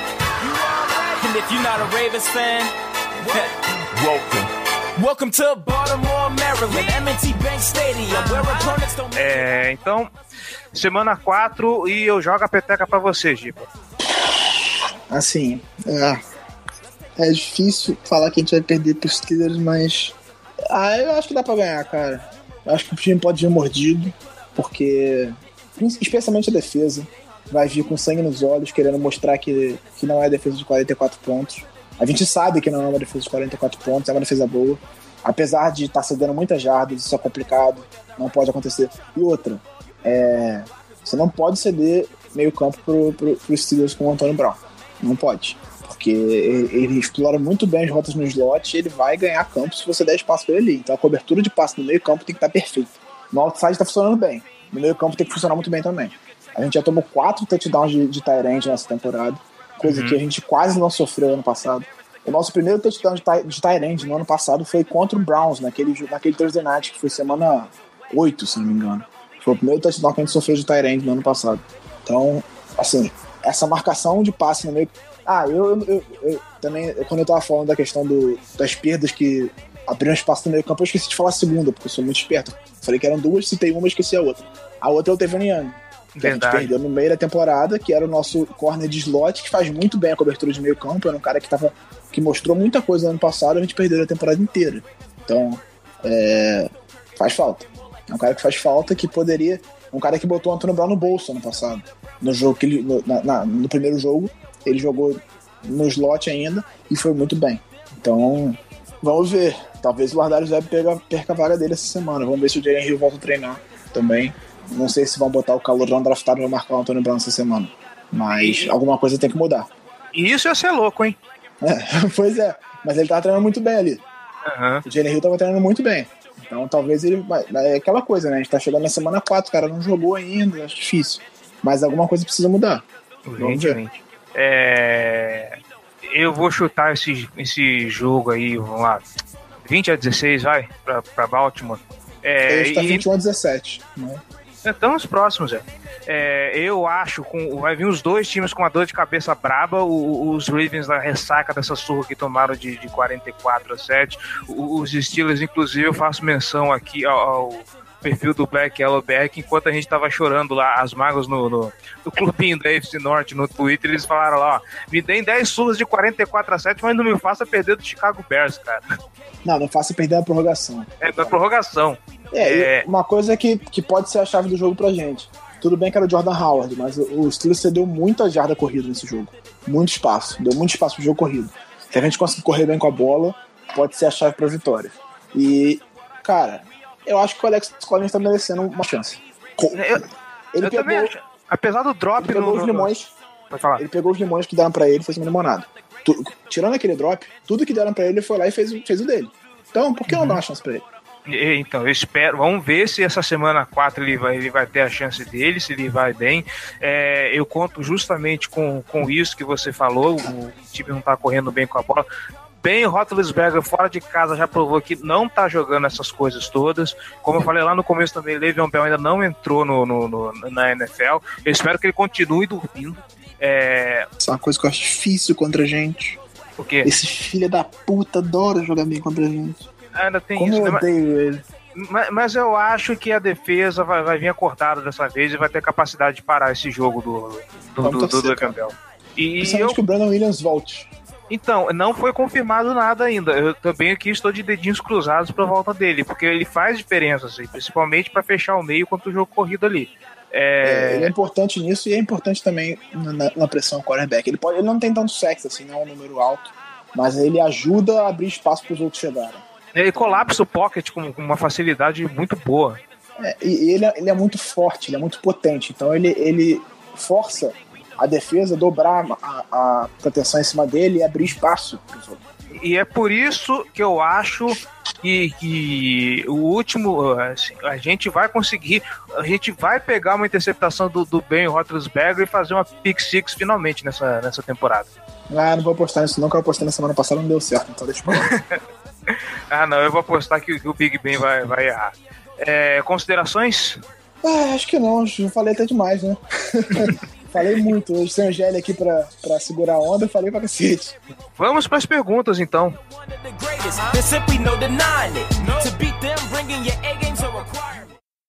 This football right here. We hung today. Follow me. Hop on this back. That's what real linebackers do because we got each other. Run to the football today and let's knock somebody out. Y'all know what we do on three. One, two, three. Oh! Let's go, let's go, let's go, let's go, let's go, let's go, let's go, let's go. I'm a Baltimore Raven. É, eu vou dar uma olhada aqui no Twitter. Dessa ah. vez eu não vou esquecer. Foi mal, Júlio. Desculpa de novo aí, hein? Eu esqueci na semana passada as suas perguntas.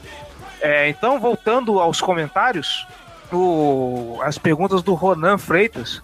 É, durante o jogo contra Jacksonville, tive a forte impressão de que nosso time inteiro, ataque, defesa e special teams, estavam muito lentos. Aliás, uma coisa que a gente precisa é, ressaltar aqui que o Campanaro dessa vez não foi o, o, o Retornador do kickoff. É. Ele retornou só punch e quem retornou o kickoff foi o Alex Collins. Sim. Tá ganhando espaço. Amém. Vamos ver se esse garoto rende. Vamos lá. Eu gostaria de saber de vocês se acham que pode ter sido o jet lag. Para isso, eu respondo o seguinte. Inclusive, até respondi para ele lá no site. É, enquanto a gente está gravando agora, são 10h30 nesse, nessa terça-feira, em Maryland são 22h30 e são 7h30 da noite lá em Oakland, onde a gente vai enfrentar os, Ra os Raiders na semana 8, se eu não me engano. E são 6 horas e, poucas de viagem.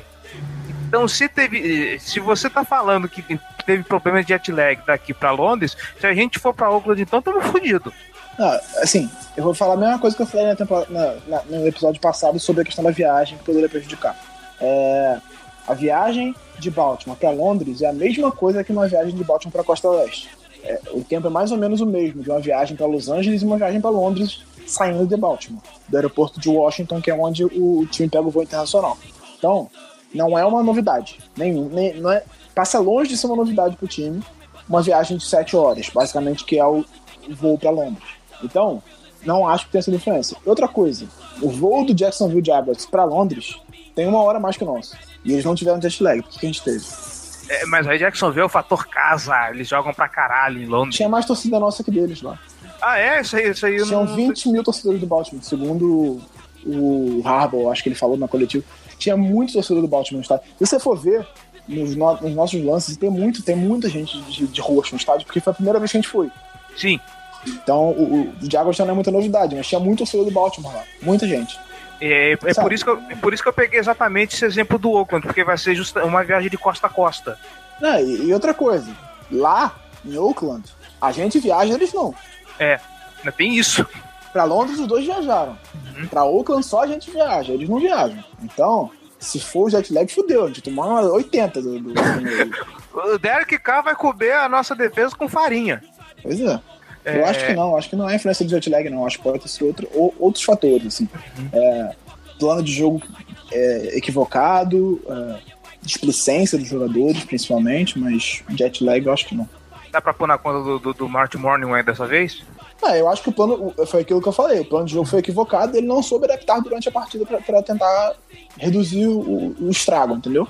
Para tentar melhorar a situação. Ele não soube adaptar. E o, jogo foi pro caralho. Uhum. Mas o plano de jogo da defesa também não deu certo. É. Então não, não foi só ele continuando, é, continuo aqui, acho que é muito cedo para desacreditar totalmente. O time, esse jogo envolveu variáveis demais para isso. O que vocês acham? É, como eu falei lá, lá no começo do podcast, tem gente apertando o botão vermelho ainda. Teve até uma pergunta, não sei se você separou aí. Isso, o cara perguntou Separei. se. Separou?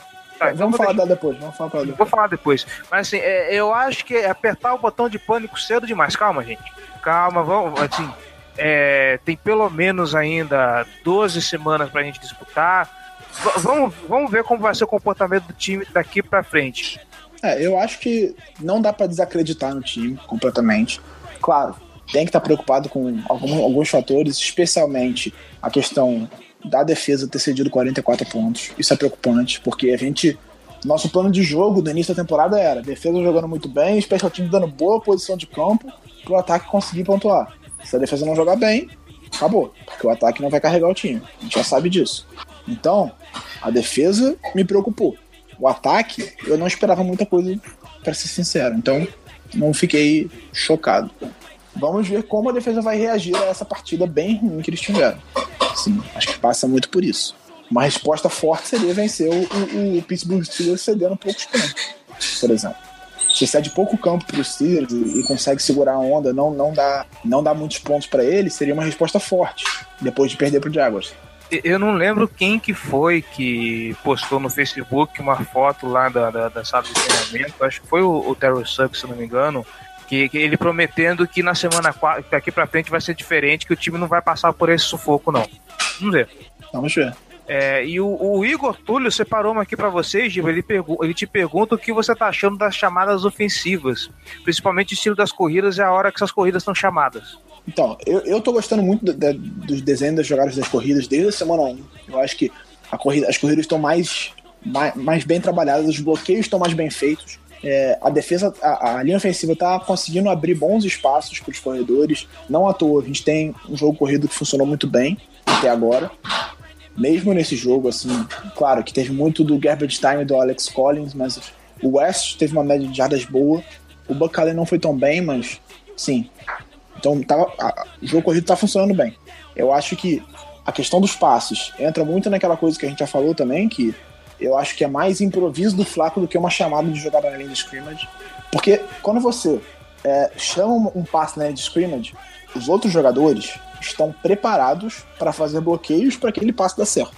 Quando você chama uma jogada de passe longo e aí o, o Flaco vê que está marcado e solta na linha de scrimmage, vira improviso, vira bagunça, todo mundo tentando bloquear alguém para ele conseguir avançar, mas a jogada não tá desenhada para aquilo. Então muitas vezes dá errado.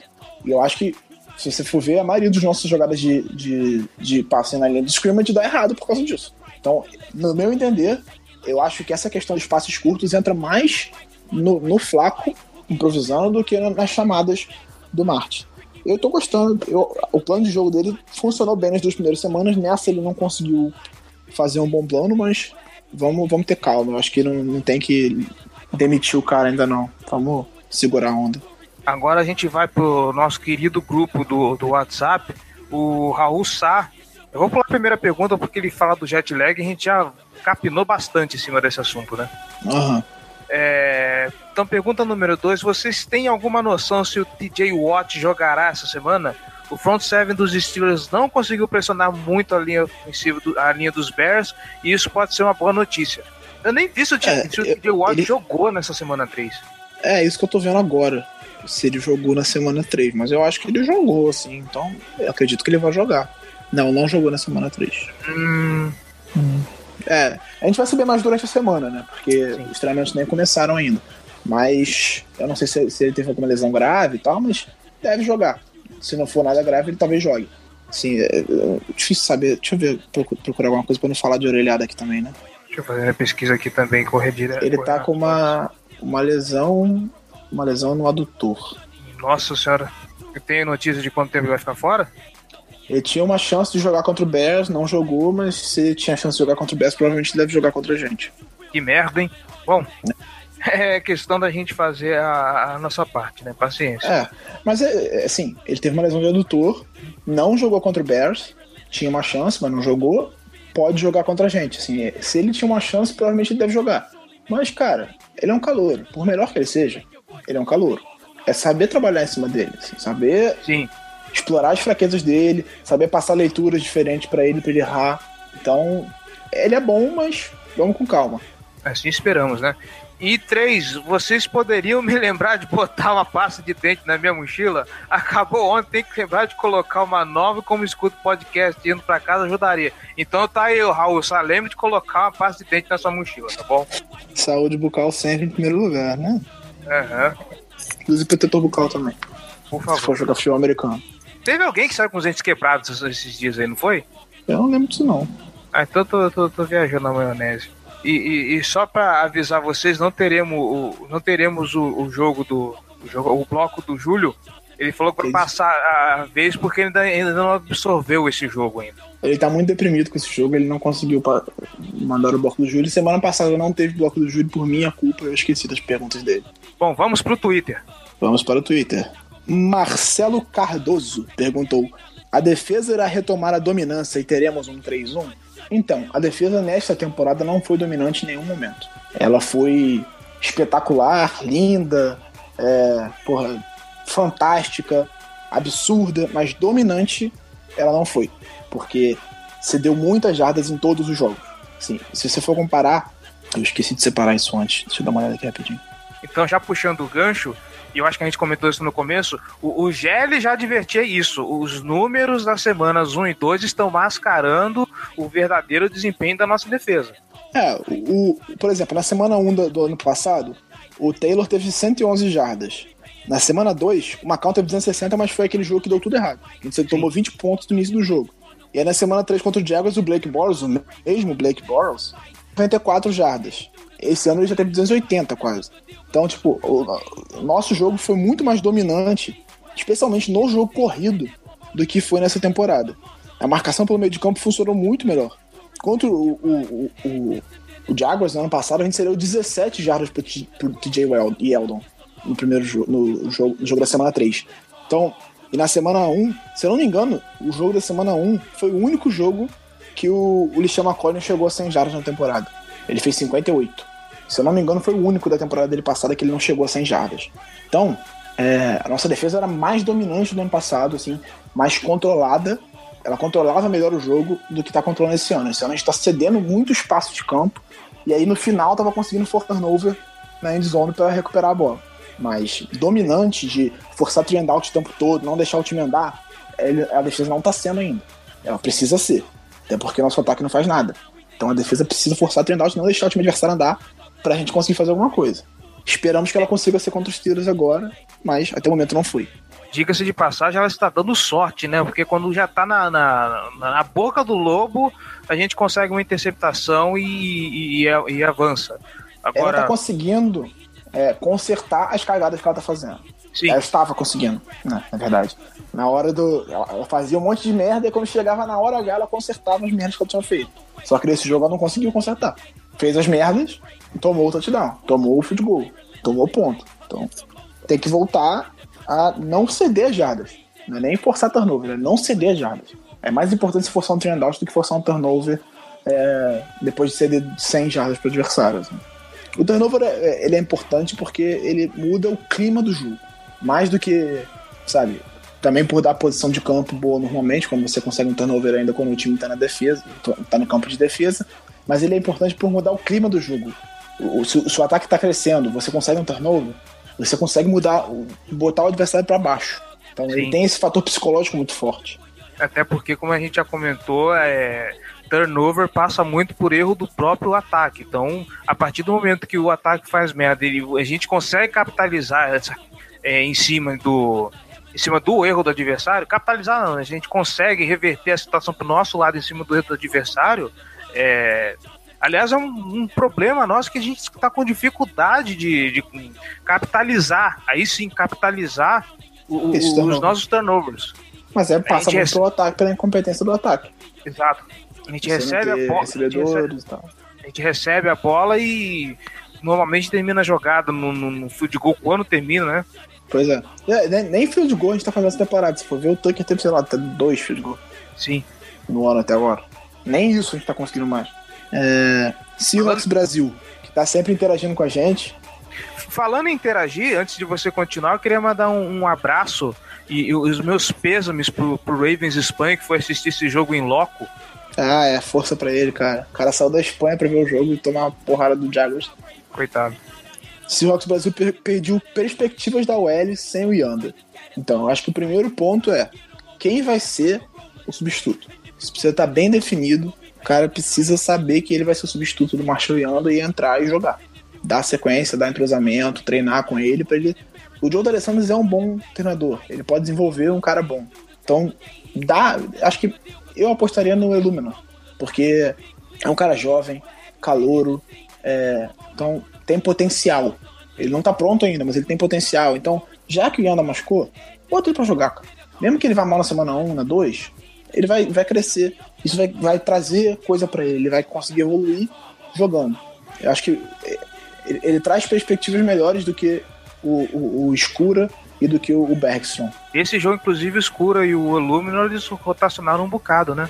Pois é, eu acho que isso, isso é prejudicial, assim, ficar trocando. Porque se não dá, é, se não dá ritmo de jogo nenhum nem pra outro, o cara não tá, se tá ali inseguro, não sabe se a posição vai ser dele. É, pois é, e, e linha ofensiva, é- ela funciona muito bem como unidade, é uma coisa de trabalho coletivo, é, é- é o setor mais coletivo da equipe, assim. Porque o recebedor, normalmente, ele tá sozinho contra um cara. É, o, o QB é total sozinho, assim, mas a linha ofensiva ela funciona como uma unidade de cinco jogadores. Então você ter esse entrosamento, saber quem é o cara que tá do teu lado, de conhecer o jeito dele jogar, é muito importante. Você ficar trocando, cara, é ruim, eu acho isso prejudicial. Define quem vai ser o titular e vai com o cara. É, a pergunta do caos. Gabriel Carilli. Deveríamos fazer tanque nesta temporada? Ah, meu Deus do céu. Calma. Sim, eu vou, eu vou lá construir um tanque de guerra pra passar em cima do, passar em cima dos Steelers. Esse é o tanque que a gente deveria fazer. Calma, calma, Carilli, calma, calma. Não é pra tanto. Não precisa desse desespero todo. O time foi muito mal, mas também não é, pô, fim do mundo. Vamos, vamos com calma. A, a perspectiva de temporada não é ruim. A gente pode conseguir fazer um, um- ter um bom ano. E entregar a paçoca pra escolher um, um recebedor no próximo draft também não vai mudar completamente a perspectiva de time. Então, vamos com calma. Eu queria avisar que nós somos o terceiro time da, da, da NFL a tomar uma cacetada dentro dessas três semanas. O Jacksonville já passou o carro em cima de Houston e, o- e o Indianapolis Colts também andou sofrendo uns bocadinhos aí. Não olhe agora, mas o Patriots foi amassado pelo Kansas City Chiefs dentro de casa na abertura da temporada. Então, vamos com calma. Gente, shit happens. Tirem, o bot- tirem a mão do botão de pânico e, e vamos esperar. Tem jogo pra cacete pra correr ainda. Calma. É claro que não passou nem perto do que aconteceu com- nesse final de semana em Londres, mas você tomar uma porrada dentro de casa não é normal pro Patriots. Tomou 42 pontos dentro de casa do, do Kansas City Chiefs, mas aconteceu, ó, segue o baile. E, e o Patriots só conseguiu recuperar porque pô, eles têm Tom Brady, né? Tem Bill Belichick lá no- na beira do campo. Ah, vai falar, claro, sim, você tem o melhor, o melhor recebedor, o melhor quarterback de todos os tempos, o melhor treinador de todos os tempos, você consegue recuperar. A gente não tem, mas também, vamos com calma. Nosso, nosso, nosso treinador é muito bom, o Rabo é muito bom, ele vai conseguir ajeitar, tenho fé nisso. O Harbaugh É. chorão. Sempre que você tá chamando ele de chorão, cara. É porque ele é chorão, cara. Assim, tem- existe o Harbaugh nervoso, existe o Harbaugh nervoso que tá em Michigan e o Harbaugh chorão que tá em Baltimore, cara. O Harbaugh, é- eu acho ele muito chorão, cara. Eu não acho, não. É, Cara, o cara que pede desafio em pré-temporada pra mim é chorão, mano, na boa. Não, eu acho que ele é. Ele leva muito a sério as coisas, no chorão. É, tem outra também, o Gabriel Carilli falou. Vocês acham que o Flaco ainda pode nos levar a outro título? Ou deveríamos apostar em um talento mais jovem? Calma. Eu acho que o Flaco tá jogando muito mal. Isso aí todo mundo sabe. Não é novidade, não é surpresa. Se protegido e se é, tiver tranquilidade, se ele voltar a ter a calma que ele tinha no pocket, ele pode voltar a jogar bem, como ele já jogou alguma vez na vida. Se ele vai voltar a jogar como ele jogou em 2013, no playoff, não sei. Porque não é qualquer um E não é sempre que se joga daquele jeito. Mas eh, o que ele fez naquele playoff, eu acho que nem Tom Brady eu vi fazer. Assim, só Joe Montana que eu vi fazer o que ele fez naquele playoff. Então, É. acho que nunca mais ele vai jogar o que ele jogou naquela época. Nunca mais na vida dele, porque ele nunca jogou nem perto disso, assim, em nenhum outro momento. Mas é, acho que também não é o momento de trocar quarterback agora. Acho que a Eu gente não pode a- pegar alguém no, no draft, tipo o Dallas queria fazer com o Dak Prescott agora, na temporada passada, que ele pegou o cara na quarta rodada, aí falou: vem cá, querido, senta aqui. Senta aqui com esse menino aqui chamado Tony Romo e aprende o que ele sabe fazer pra você se desenvolver num cara bom. Por acaso, o Romo se machucou e ele acabou virando titular. Mas a ideia era desenvolver ele aos poucos. Eu acho que isso pode ser feito. Aí ele viu o Tony Romo jogar e falou: Legal, cara, segura aqui minha cerveja. Ah, ele viu o Tony Romo entrar em campo, se machucar e falou: fudeu, agora eu tenho que fazer mágica. E foi lá e fez. Tá fazendo até hoje, né? Inclusive, ontem ele jogou demais, meu Deus. Puta merda, eu passei raiva. É, complementando o que você falou, eu não acho que o Flaco vá fazer aquele. vai ter aquele desempenho, assim. Aquilo lá, principalmente em- sabendo da capacidade do Joe Flaco, é uma vez a cada 75 anos, agora só no próximo Cometa Harley.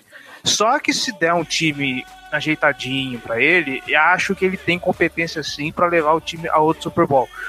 Ele está jogando mal? Está. Só que a gente sabe que o que está na frente dele, que deveria fazer a proteção, também não tá essas maravilhas. Inclusive, acho que a merda do time está ali, na, na- na linha ofensiva. Ainda mais agora que a gente perdeu o principal jogador, que é o Marshall Yanda. Então, é, parafraseando o Giba, ele não é o gênio da raça, principalmente quando se trata de temporada regular. Só que é, existe esse desespero. Eu até brinquei com o, o Júlio esses dias, é, durante o jogo, que eu falei: ó, agora você pode começar a malhar o Flaco como você costuma fazer. Aquele jogo, sim, ele estava mal. Mas é, Jacksonville Jaguars, esse jogo de domingo, London Game, foi uma exceção. O Harbaugh, o Harbaugh, o Flaco, nem no pior dia dele, assim, é, ele jogou mal desse jeito. Realmente foi uma exceção, é um dia que ele vai querer esquecer. Foi o pior jogo dele de longe. Mas eu acho assim que, mesmo não chegando naquele nível, se, se o time começar a engrenar, acho difícil que a linha ofensiva engrene, mas se começar a se comportar como vem se comportando nas duas primeiras semanas, tem chance. Não vejo. É, inclusive, inclusive, naquela pesquisa que eu fiz pro, pra pergunta do, do Raul na semana passada, eu aproveitei que eu tava vendo os números lá e fui pesquisar qual foi o pior jogo da carreira do Flaco, em termos de rating. Antes desse jogo contra o. contra o, Jacksonville. o, o Jacksonville Jaguars. Por acaso, ele fez o pior jogo dele no domingo. Até então, tinha sido um jogo contra os Steelers na semana 15 da temporada de calor dele, em 2008, que ele teve um rating de 22.2 numa derrota de 13 a 9 em Baltimore. Então, pra você ter noção, ele não tinha uma atuação tão ruim desde 2008, a temporada de calor dele. Então, foi a exceção da exceção da exceção da natureza o que aconteceu no domingo. Ele pode jogar mal, mas tão mal quanto ele jogou no domingo, acho difícil. Bom, próxima. Próxima, o Rafael, o Rafábregas, né? O Rafael Argolo perguntou: o que houve com o CJ Mosley nesse jogo? Foi simplesmente horrível. Então, concordamos bastante nisso, né? Pra A caralho. deprimente dele. E eu não sei o que aconteceu. Ele, ele tá com problemas na cobertura de passe, que ele tinha melhorado na última temporada. Porque isso sempre foi um problema no jogo dele. Ele era um cara muito bom contra a corrida, que fechava muito bem a corrida, que era um, um bom cara com tackles, mas que cobria passe muito mal. Na última temporada ele evoluiu muito nisso. E no- na primeira semana dessa temporada ele tinha mostrado assim que, ó, melhorou nisso. Tá pronto. Mas as últimas duas semanas preocupam. Ele não foi bem na cobertura de passe. Isso é, é o principal problema, assim. Ele precisa, ele precisa ser um cara completo para estar em campo o tempo inteiro, porque ele é o, o linebacker da franquia. Então ele precisa estar pronto. É, não passa também um pouco do. É, se bem que se não foi só ele, né? Aqueles treinos não obrigatórios lá no, no- já no finalzinho da, da, da, da off-season.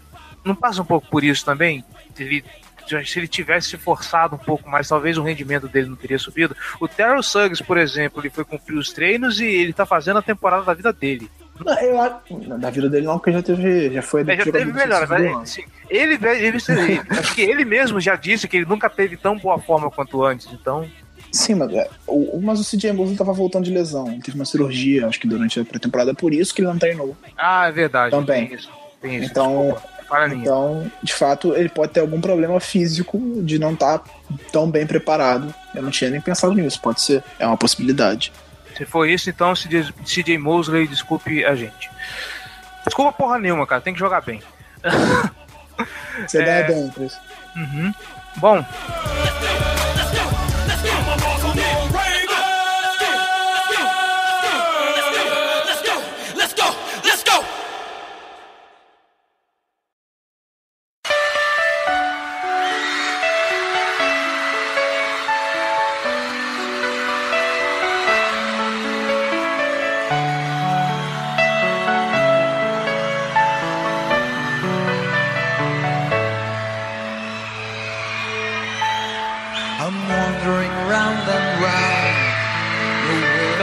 é isso, senhoras e senhores. Giba, muito obrigado por mais essa gravação, por mais eh, pela sua presença, pela sua paciência. É, apesar dos pesares, estamos aí, estamos juntos. É isso aí. Gelli, Gelli, sentimos a sua falta. Volte. Volta, Gelli. Coraçãozinho, coraçãozinho. E você que está escutando esse podcast, muito obrigado pela audiência, pela paciência. Lembre-se, dê aquele apoio, seja torcedor de elite, apoia.se barra Casa do Corvo, um realzinho só já é uma contribuição do caralho que você dá para esse projeto. Nossas redes sociais, facebook.com barra Casa do Corvo BR, nossos twitters, arroba bravensbra, arroba jggl, arroba Casa do Corvo. Elogios, sugestões, dúvidas ou críticas, casa do gmail.com. Esperamos dias melhores, esperamos uma semana 4 muito melhor do que foi essa. Steelers Game, é isso. Giba, muito obrigado. É Você que semana está de rivalidade. agora Semana de dar que porrada na cara deles. Cuspir no olho do Big Ben, porra. e, e vai passar no, no ESPN Extra esse jogo, cara. É tão broxante isso. Tem que passar o jogo do queridinho, né? Fazer. Bom, mas é isso. Paulada, ne... Paulada nem sacanagem, mas pra cima deles, Go Ravens. É isso aí. Hashtag Ravensflock, tamo junto. Play like a Raven. Até semana que vem. Falou, galera. Valeu. A group approached the policeman. They seemed so pleased to please them.